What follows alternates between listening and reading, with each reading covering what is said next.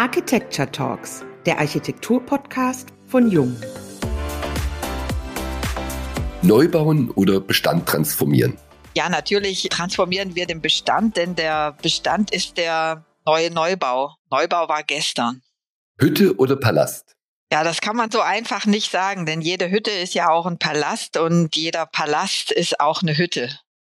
Komplize oder Dienstleister?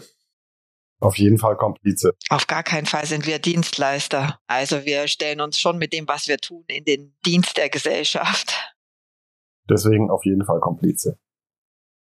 Friede den Hütten, Krieg den Palästen.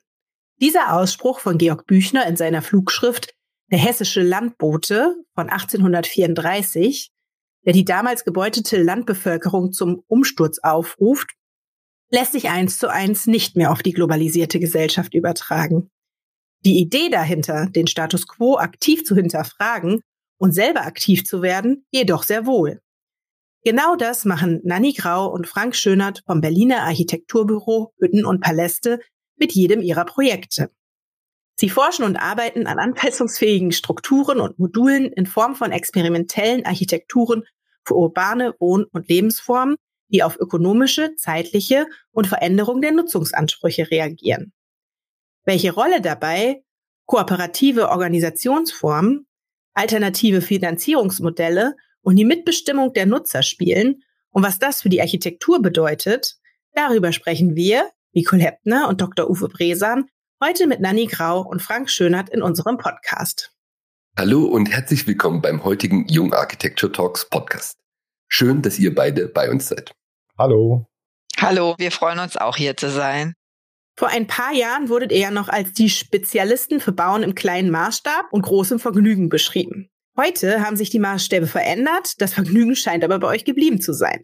Beschreibt doch noch mal kurz für die Zuhörer unserer Podcast, was aus eurer Perspektive die Meilensteine eures Büros sind. Ja, also wir haben uns zu einer Zeit selbstständig gemacht, in der niemand auf uns wartete. Das war die Nach-Dotcom-Krisenzeit und als junge ArchitektInnen mussten wir uns Handlungsfelder selber schaffen. Insofern sind wir zu den Bauherrinnen gegangen. Wir sind in die Kleingärten damals gegangen, weil wir eigentlich in diesen kleinen Bauaufgaben die Möglichkeit für einen Zugang gesehen haben und haben uns kann man so sagen, unsere Handlungsfelder in dem Bereich eben selbst geschaffen. Daraus ist eine Art Forschung zu Einraumtypologien geworden, die wir über viele Jahre hinweg betrieben haben. Es sind daraus circa 30 Kleinarchitekturen entstanden, die wir auch geplant und gebaut haben. Es sind in diesem Themenspektrum eigentlich alle Themen raus hervorgegangen, mit denen wir nach wie vor arbeiten. Also so partizipative Elemente sind zum Beispiel das modulare Bauen. Das hatten wir eigentlich schon damals verfolgt, aber uns war klar, dass wir diesen Maßstab auch irgendwann mal hinterlassen müssen. Und zwar auch selbst eigentlich nicht richtig klar, wie das eigentlich gehen sollte, weil man ja mit der Referenz, die man sozusagen in seinem Portfolio hat, mit der ja auch immer um größere Bauaufgaben wirbt, aber mit einer kleinen Hütte im Portfolio gewinnt man halt eben nicht so einfach eine größere Bauaufgabe. Und dann ist uns eigentlich ein Zufall zuvorgekommen, dass eben die Leute vom Holzmarkt uns angerufen hatten und uns eben fragten, ob wir auch 100 Hütten könnten. Und da also haben wir eben natürlich spontan Ja gesagt und es eben als unsere Chance erachtet, von der Hütte zum Dorf zur Siedlung eben. Uns selbst und damit auch die Bauaufgabe zu transformieren. Das war der Punkt, wo der Maßstabsprung bei uns eingesetzt hat und wir plötzlich die Aufgaben eines Quartiers bewältigen konnten und sollten und wo die Frage nach Selbstbau, die wir auch in den kleinen Häusern schon beantwortet hatten, plötzlich auch einen ganz neuen Maßstab nahmen. Und wo es darum ging, dass wir eine Struktur schaffen, die als Ausgangspunkt dienen kann für einen selbstermächtigten Selbstbau in diesem Quartier. Ja, und Architektur hat für uns eigentlich auch immer erst dort begonnen, wo es um die Organisation des Zusammenlebens von mehreren Menschen geht. Also es ist natürlich auch schön, eine Hütte oder ein Haus für eine Person, also sozusagen einen maßgeschneiderten Anzug zu entwickeln. Aber ich glaube, es deckt einfach nur einen kleinen Bereich von dem ab, was eigentlich Architektur sein sollte und können muss. Also wir hatten eigentlich schon immer ein großes Interesse auch an den sozialen Aspekten von Architektur. Und insofern war das Dorf eigentlich ideal.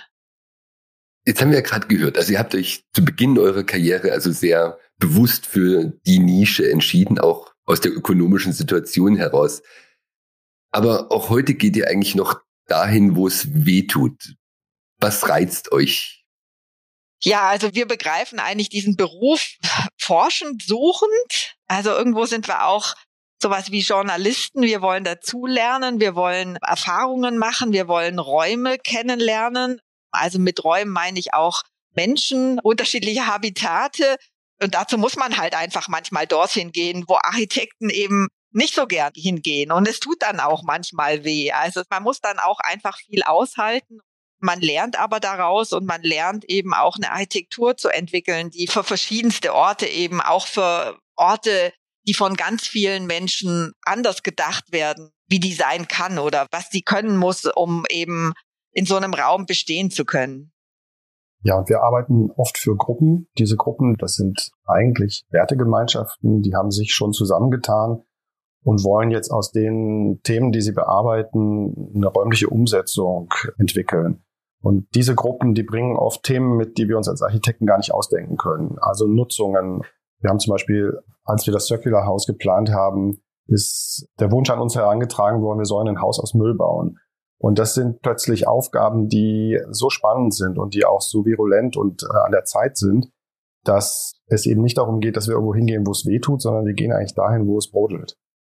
Ja, und wo auch Ideen für die Zukunft gedacht werden. Die werden nämlich aus unserer Sicht nicht von Architekten gedacht, sondern die kommen wirklich aus der Gesellschaft raus. Also auch das Holzmarktprojekt, die kamen ja damals zu uns und sagten, wir möchten gerne was erschaffen, was niemals fertig wird, also was immer im Werden ist und niemals ist und kreative Spielräume für zukünftige Generationen vorhält. Und es ist eigentlich extrem vorausschauend gedacht, aber es kommt eben von eigentlich einer Gruppe, die so lebt. Architekten können natürlich schon auch denken und aus diesen Themen, die da in der Gesellschaft stehen, was machen und in Raum übersetzen. Aber das wage ich mal zu bezweifeln, dass die Architekten die großen Zukunftsdenker sind.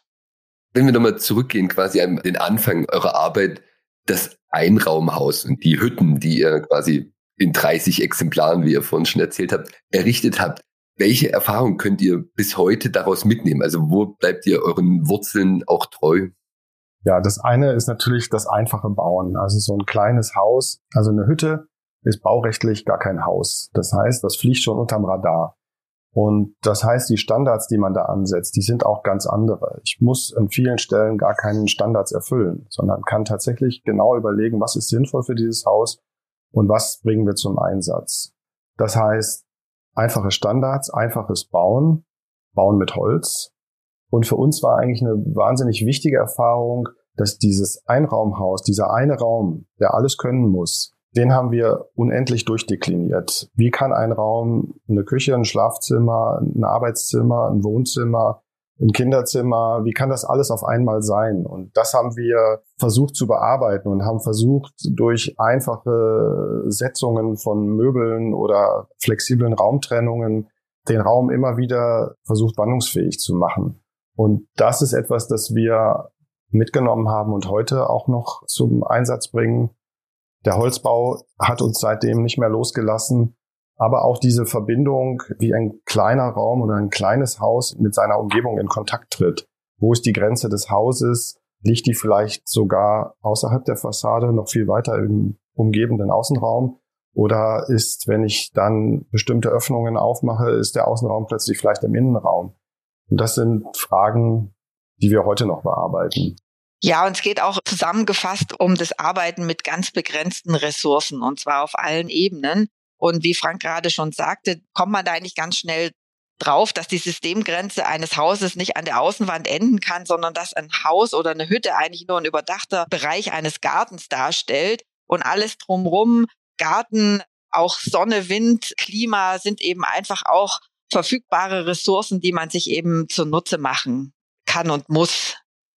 Man sieht das zum Beispiel wunderbar an der Dorfscheune in Predikow, die ja auch so ein ganz flexibles Raumsystem hat. Das ist tatsächlich ein Mechanismus, den wir uns aus den Hütten mitgenommen haben. Und da gibt es einen Hauptraum mit vier Nebenräumen, die zuschaltbar sind auf diesen Hauptraum und diesen Hauptraum durch die Zuschaltung oder Abgrenzung dauernd neu konfigurieren. Das ist ein ganz offener Grundriss. Die Nutzer selber konfigurieren sich den Raum immer wieder neu. Also eigentlich sind das vier oder fünf Häuser in einem. Und das ist etwas, was wir in den kleinen Häusern gelernt haben. Ja, man kann da über so vieles nachdenken, über die Frage eben der Standard. Wie viel ist genug? Wie viel brauchen wir eigentlich zum Leben? Und das sind so ganz grundlegende Fragestellungen, die auch in so einer kleinen Typologie drinstecken. Und die sind ja sowas von aktuell eigentlich wieder und immer noch. Nur ist eine Hütte alleine halt dann eigentlich auch schon wieder Luxus. Und insofern geht's tatsächlich darum, diese Themen in einem anderen Maßstab, einem urbaneren Maßstab irgendwie zu denken und dahin anzupassen. Nehmen wir doch nochmal das Stichwort kooperative Organisationsform und Partizipation auf. Ihr sagt von euch, wir sehen uns eher als Rahmengeber und Moderatoren. Wir entwickeln Nutzung und Programme und versuchen Möglichkeiten zu schaffen. Wie funktioniert das denn konkret? Kommt das Raumprogramm dann zuletzt? Also ich fange mal an mit einem Projekt, das auch schon super, super lange zurückliegt. Es war eigentlich auch nur ein Wettbewerb. Also wir wurden damals irgendwo in der Baunetz abgedruckt mit dem Wettbewerb. Da gab es unser Büro auch noch nicht so lange. Die temporäre Kunsthalle Berlin. Da hatten wir mitgemacht. Es war so ein typisches Berliner Programm oder Ausschreibung. Also es stand nicht fest, wer es kuratieren sollte und würde. Es stand nicht fest, was dort ausgestellt werden würde. Es gab zwei Orte. Man konnte sich nicht auf einen Ort einigen und das Budget war vernichtend. Also es waren tausend Variablen. Und von dieser Art von Aufgaben, ich weiß nicht warum, aber die sind massenweise irgendwie auf unserem Tisch gelandet und irgendwo haben wir die auch als spannend angesehen. Und dann hatten wir eben damals schon gedacht, ja, was können wir denn eigentlich machen? Also wir müssen eigentlich irgendwie ein Set an Möglichkeiten irgendwo anbieten, mit dem dann dieses optionale kuratorische Team, diese optionalen Exponate dann irgendwo entlang dessen irgendwie zusammengesteckt werden können, es aber so machen, dass es nachher dann immer noch nach irgendwas ausschaut. Und da hatten wir eben die Idee, dass man so anmietbare Ready-Mates, die mussten alle bestimmte Anforderungen erfüllen, die mussten alle weiß sein. Also wir hatten Zelthersteller zusammengesucht. Was hatten wir noch? Blobs. Container, Wohnwagen, alles Mögliche. Die mussten halt immer zwei Schnittstellen haben, weil Module muss man ja irgendwo zusammenfügen können. Also wir hatten gesagt, irgendwo zwei, damit es mehr Möglichkeiten geben. Und dann haben wir eben im Rahmen dieses Wettbewerbs einfach drei unterschiedliche Konstellationen für zwei unterschiedliche Orte abgegeben. Und dann hat man eigentlich gesehen, da konnte man irgendwie so einen wilden Haufen machen. Man konnte aber auch so einen Strip machen. Man konnte da ganz lustige Dinge irgendwie rausmachen. Und es hat irgendwie funktioniert. Das war für uns irgendwie selber so ein Aha-Ding. Und diese Geschichten eben mit sehr, sehr vielen Optionen, die kamen immer wieder. Und da ist halt eben eine Möglichkeit, architektonisch modular darauf zu reagieren oder eben mit einer Art robusteren Struktur zu arbeiten, in die man halt auch unterschiedliche Dinge reinstellen kann. Also das ist ein Beispiel. Ich könnte da jetzt noch vielleicht ein aktuelles noch kurz anreißen. Und zwar wir planen ja derzeit die U-Halle in Mannheim um. Das ist eine ehemals militärisch genutzte Halle, die als neuer Hauptstandort der Bundesgartenschau 2023 funktioniert. Das ist eine sehr große Halle, U-förmig, die ist 20.000 Quadratmeter groß.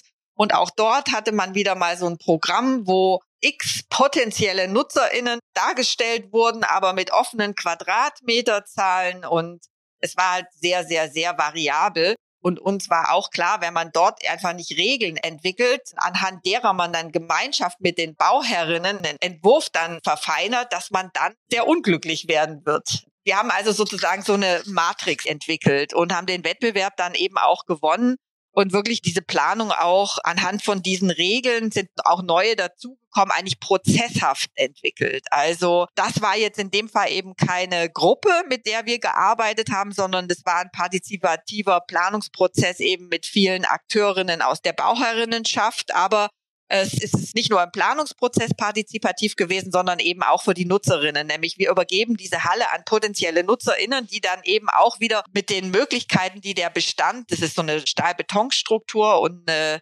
reine Stahlstruktur, die schon an sich so eine Art Möglichkeitsraum ist. Also die in dem Rahmen dann wiederum partizipativ bespielt werden kann. Das ist jetzt ein Beispiel für eine Bestandsstruktur, die auch einfach partizipative Eigenschaften in sich trägt. Jetzt bin ich gerade noch mal im Überlegen, ob ich jetzt deine Frage gerade beantwortet habe. Ich glaube, ich habe so eine Seitenausfahrt genommen. Das macht ja nichts. Dafür, dafür sind wir ja so da. Also ich kann eigentlich quasi zusammenfassen, wenn jemand nicht weiß, was er möchte, dann kommt er zu euch und bringt Struktur in das Ganze rein. Ja, er sollte eine gute Idee haben, was er mit seinem Leben oder seinen Nutzungen vorhat. Er sollte schon eine Idee davon haben, was er will. Aber die Raumzuschnitte und die räumlichen Aspekte, Nani hat das vorhin Regelwerke genannt. Also wir können Regelwerke entwickeln oder ein System, mit dem man dann gemeinsam das Raumprogramm entwickeln oder umsetzen kann. Wir haben auch mal einen anderen Wettbewerb gewonnen, weiß ich noch. Da haben wir eigentlich der Bauherrin nur gezeigt, was sie alles machen kann mit dem Haus. Und das fand die so toll, also zum einen, weil sie dann auch mitbestimmen konnte, dass wir eigentlich gegen alle gewonnen haben, die schöne Häuser und schöne Bilder abgegeben haben. Mitbestimmung, das ist manchmal ja auch anstrengend. Würdet ihr euch manchmal auch wünschen, das klassische Architekten sein, dass man einfach sagt, man hat einen Auftrag, ein Raumprogramm, das arbeiten wir ab und dann steht da ein fertiges Artefakt? Da würden wir uns furchtbar langweilen. Ja, und es ist auch so, dass wir uns auch nicht an erster Stelle als Moderatorinnen begreifen, sondern uns interessiert wirklich der architektonische Aspekt dieser partizipativen Prozesse an erster Stelle. Es gibt auch Kolleginnen, die so ganz stark an diesen Moderationsprozessen interessiert sind. Da haben wir halt einfach ein paar Methoden für uns, die auch in der Regel ganz gut funktionieren. Insofern ist es auch gar nicht so, dass wir da eigentlich ständig in Sitzungen mit 30 Personen stehen und diskutieren. Das organisieren wir oder lassen wir durch die Bauherrinnen organisieren. Ja, es ist nämlich so, Nani hatte das vorhin schon angesprochen. Wir haben im Laufe unserer Entwicklung festgestellt, dass es tatsächlich nicht darum geht, unbedingt Einzelpersonen überindividuell glücklich zu machen, sondern wirklich mit Gruppen zu arbeiten und wie Gruppen sich selbst organisieren und wie Gruppen Raumzuschnitte bekommen, die sie sich selbst konfigurieren können. Das finden wir wahnsinnig interessant. Wir haben es auch schon erlebt, dass Menschen auf uns zugekommen sind und ein kleines bisschen enttäuscht waren zunächst, weil wir gesagt haben, wir setzen uns tatsächlich nicht mit jedem von euch einzeln hin und planen jedes Bad für euch einzeln. Das machen wir nicht. Das halten wir auch nicht für richtig, sondern wir halten es für richtig, dass ihr euch als Gruppe klar werdet in dem Prozess darüber, was ihr eigentlich wollt. Und da müsst ihr euch selber organisieren. Und wir sagen auch immer, es wird den Tag geben, wo wir als Architekten nicht mehr da sind, aber ihr als Gruppe noch in den Häusern wohnt. Und ihr müsst in diesem Prozess, den ihr jetzt in der Planung durchmacht, quasi wachsen. Und ihr müsst eure Gruppe organisieren. Und wir machen es häufig so, dass wir Workshops machen mit allen, was wahnsinnig wichtig ist, um Feedback und Themen einzusammeln und dann gibt es bei uns sowas, das nennt sich Vierer- oder Sechserrat. Da sitzen gleich viele Architekten und gleich viele Vertreter der Gruppe zusammen. Und das ist ein ganz agiles Arbeitssystem, in dem man in einer kleinen Gruppe von berechtigten Leuten schnelle und gute Entscheidungen treffen kann. Und die werden dann wieder zurückgetragen ins Architekturbüro und in die Gruppe. Und damit atmet das System. Also es gibt große Treffen, es gibt kleine Treffen und es gibt Zuständigkeiten. Und das ist wahnsinnig wichtig, weil sonst verfuddelt man sich, glaube ich. Ist bei diesem Prozess jemals auch etwas richtig schief gegangen, wo ihr heute auf das Projekt schaut und sagt, darüber reden wir eigentlich lieber nicht mehr? ja, deswegen reden wir jetzt auch nicht drüber. ja, das hat's gegeben, durchaus. Also schief, schief also so richtig schief nicht, aber es gibt halt wirklich so schon Skurrilitäten, die dann da so passieren. Aber ich glaube, die können wir hier nicht öffentlich kundtun. genau, aber wir sagen, der Entwurf und das System muss so stark sein, dass es das eben auch aushält. Mhm. Vielleicht können wir noch mal über die Rolle des Architekten in solchen Prozessen sprechen. Das heißt nicht, dass uns das Ergebnis nachher egal ist, aber es geht einfach darum, irgendwo diese Buntheit oder dieses Spektrum irgendwo in der Architektur mitzudenken. Und das heißt auch den Zufall mit einzuplanen. Ja, es gibt bestimmte Dinge, die sind halt eben von bis.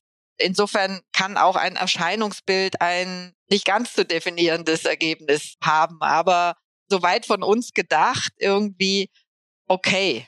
Ist ja auch spannend, wenn man am Ende ein bisschen überrascht wird. Man wird auch manchmal nicht ganz positiv überrascht. Aber ich glaube, es ist dann einfach eine Architektur, sie hat oft einfach eine sehr hohe Identifikation auf Seiten der NutzerInnen und darum muss es in der Architektur eben gehen auch. Ich werde jetzt mal ein bisschen provokativer. Ist das ein Haus oder kann das weg? Wie oft habt ihr diesen Spruch schon gehört? Schon oft. Was?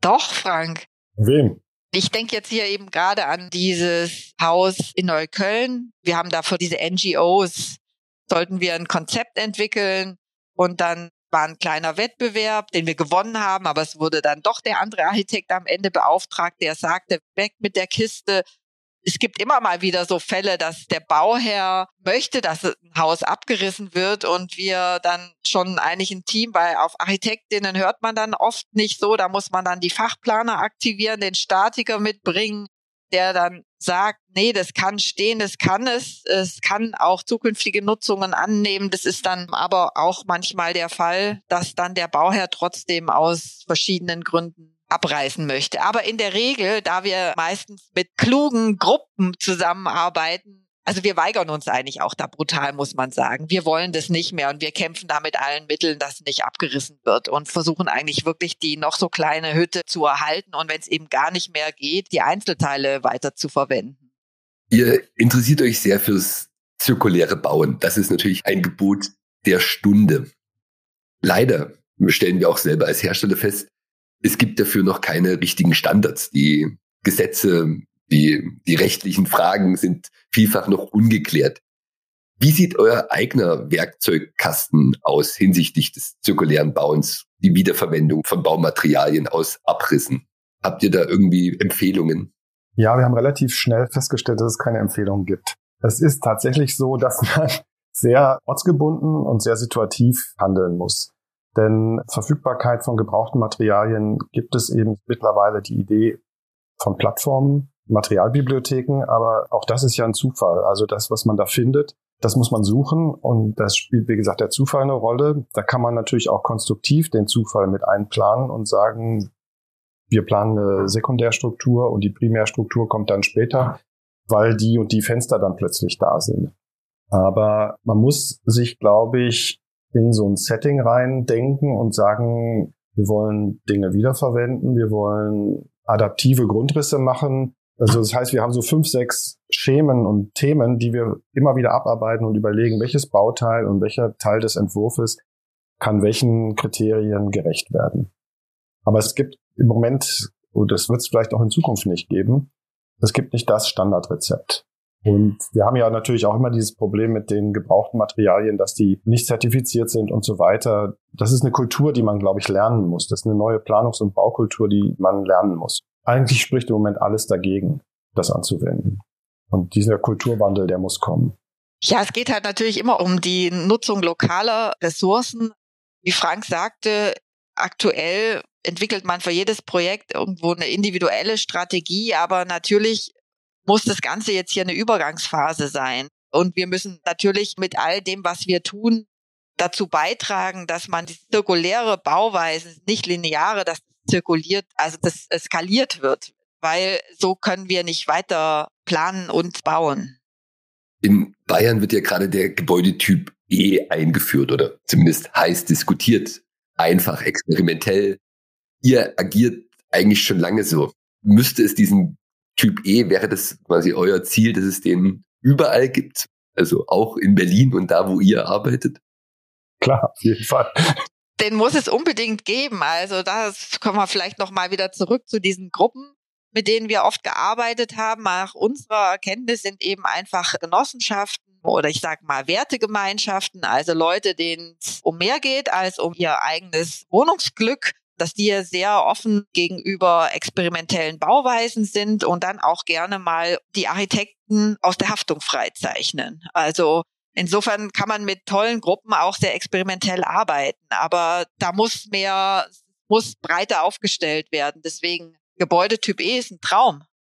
Jetzt sind wir auch schon fast am Schluss unseres Podcasts und am Ende stellen wir jedem Gast immer eine persönliche Frage. Die Zukunft beginnt im Bestand. Habt ihr ja so gesagt quasi.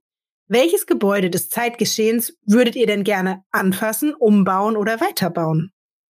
Ihr sprecht jetzt eher von einem Gebäude, das wir jetzt alle kennen. Uns interessieren gar nicht so sehr diese, zum Beispiel, ich wollte nie ein Museum umbauen. Finde ich ja fürchterlich langweilig, diese Bauaufgabe, sondern eher lieber Parkhäuser, Kaufhäuser, eben diese generische Strukturen. Generische Strukturen umbauen, eine Autobahn umbauen, Parkplätze umbauen, Garagen umbauen. Ja, wir haben mal einen Wettbewerb gemacht. Da waren wir sehr traurig, dass wir ihn nicht gewonnen hatten. Wir waren nämlich das Büro, das im Grunde genommen am meisten erhalten hat. Aber aus diesem Grund war die Architektur auch recht hart. Vielleicht zu hart dann auch für die Gruppe. Aber so ein Parkhaus umzubauen oder auch ein Kaufhaus fände ich schon eine sehr attraktive Bauaufgabe, die nämlich auch richtig architektonisch ist, weil man sich richtig anstrengen muss wegen der Belichtung, wegen den Höhen oder auch wegen der Tragfähigkeit. Also das sind spannende Aufgaben, finde ich. Und was wäre da so eure Traumnutzung, also die transformierte Traumnutzung eines Parkhauses? Die Traumnutzung sind immer hybride Konzepte, Mixed-Use-Gebäude, Gebäude als Quartier. Das ist das Spannendste eigentlich für die Stadt der kurzen Wege. Darauf hoffen wir ja ständig, dass mal jemand kommt, der uns so eine Bauaufgabe übergibt. Ich bin mir sicher, dass in den nächsten Jahren im Zuge der Transformation unserer Städte solche Bauaufgaben vermehrt kommen werden. Und ich bin mir sicher, dass man dann auch an euch denken wird. An dieser Stelle ganz, ganz vielen Dank für eure Zeit. Wir sagen bis zur nächsten Folge der Jung Architecture Talks, dem Architektur-Podcast von Jung.